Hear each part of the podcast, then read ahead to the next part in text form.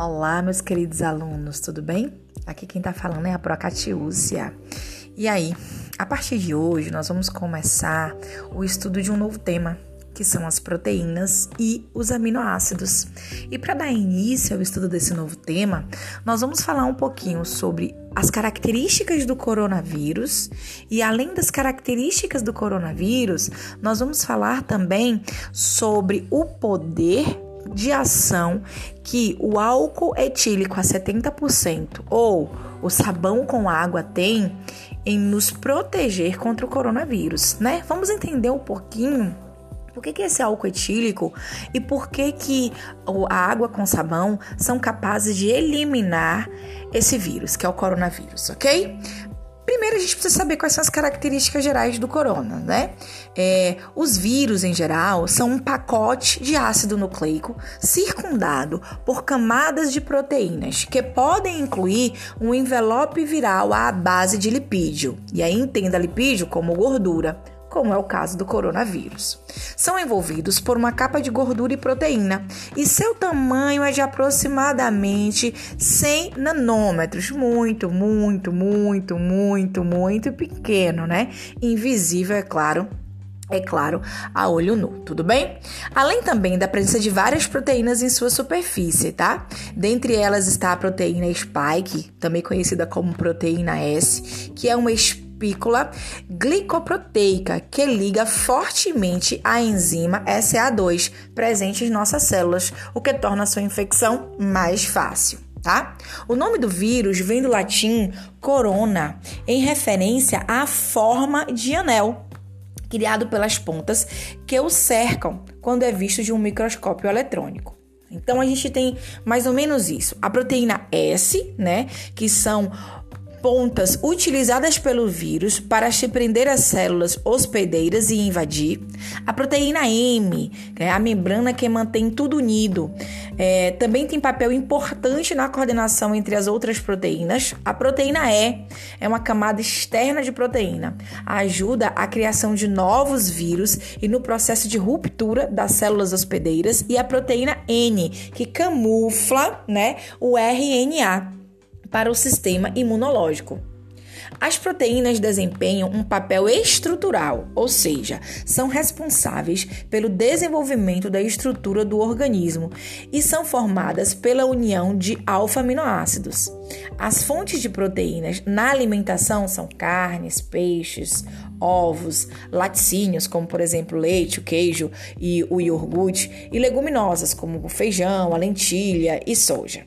Devido à sua estrutura única, as proteínas podem se combinar tanto com os ácidos como com as bases, mantendo assim o equilíbrio ácido básico do sangue e dos tecidos.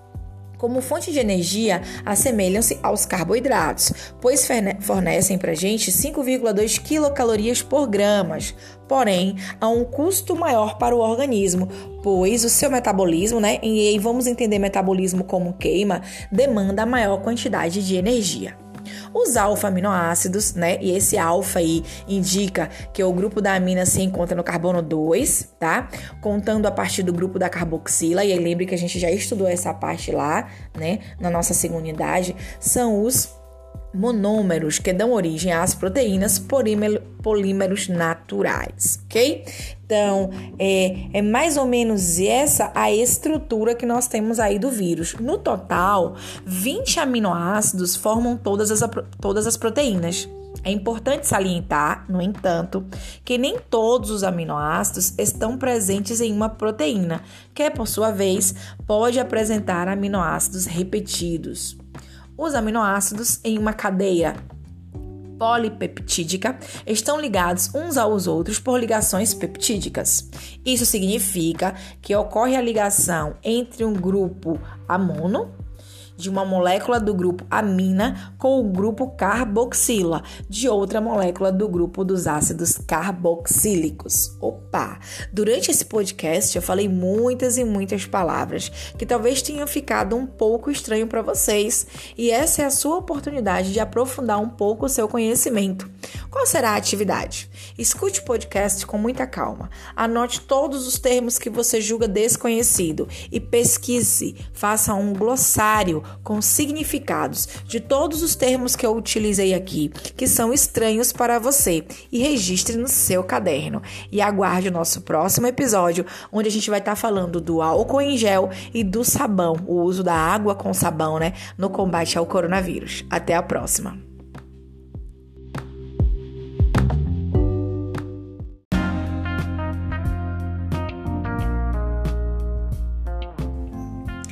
Boa noite, pessoal. Vamos ao nosso segundo programa aí do nosso podcast, falando basicamente agora sobre por que, que o álcool etílico a 70%, né? Que nós temos conversado tanto aí nos últimos dias, que é o álcool em gel, e lavar as mãos com água e sabão, são tão importantes no combate ao coronavírus, né? O álcool em gel, ele tornou-se o queridinho, né, quando o assunto é higienização das mãos.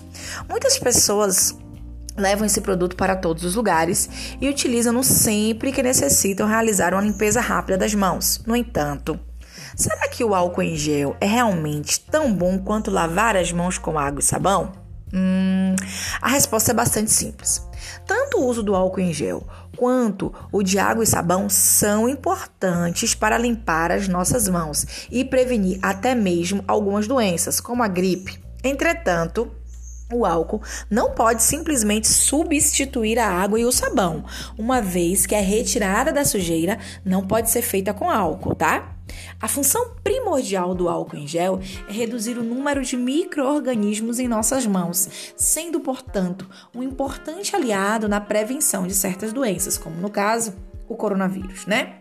Contudo, a água e o sabão, além de atuarem nesse processo, são essenciais para retirar aquela sujeira visível. Sendo assim, se as mãos estiverem visivelmente sujas, deve-se lavar com água e sabão e não somente utilizar o álcool em gel, tá?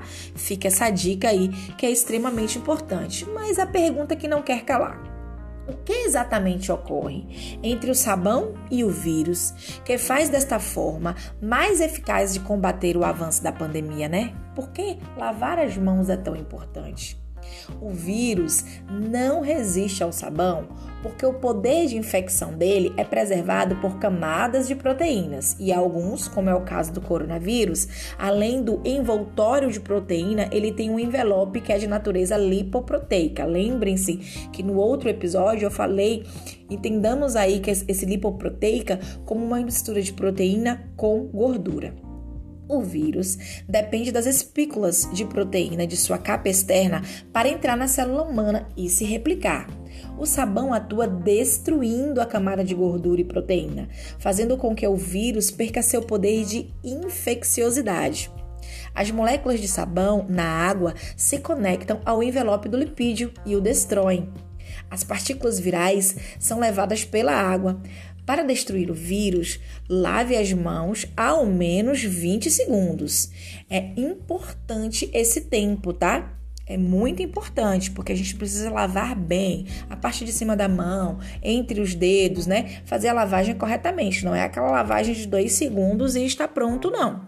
Até porque é, o vírus vai precisar estar em contato direto com as moléculas de sabão para que a molécula de, é, destrua essa camada aí lipoproteica ok? Estejam atentos aí a essa informação. Tudo bem, gente? Então é isso aí. A mesma coisa acontece, pessoal, quando se usa o álcool em gel, né? O álcool ele vai ter a capacidade também, o poder de destruir é, essa camada aí lipoproteica, né? É o que a gente fala comum, comumente na química que acontece o seguinte, né? A molécula de sabão possui uma parte polar, e a outra apolar. A cadeia apolar formada por hidrocarbonetos se sente atraída por óleos, que é apolar, e a extremidade polar, contendo íons, interage com a água, certo? Dizemos então que a molécula COONA é polar e hidrofílica, reage com a água, e a cadeia de hidrocarbonetos é hidrofóbica, tem aversão à água. Essa força de atração é baseada aí, né, na regra semelhante dissolve semelhante, tá? E aí é uma regrinha química extremamente importante. O que, que a gente não vai esquecer? de fato, e é importante a gente saber, sim, tá bom? Que as moléculas de sabão destroem a capa do coronavírus e é por isso que elas nos protegem, ok? Então vamos continuar lavando as mãos sempre que possível e mais do que sempre que possível. Vamos priorizar a lavagem correta de pelo menos 20 segundos das nossas mãos com água e com sabão ok? Seguirá também para vocês aí um vídeo curtinho para que vocês tenham acesso e entendam melhor esse processo. Bons estudos, um forte abraço e até a próxima!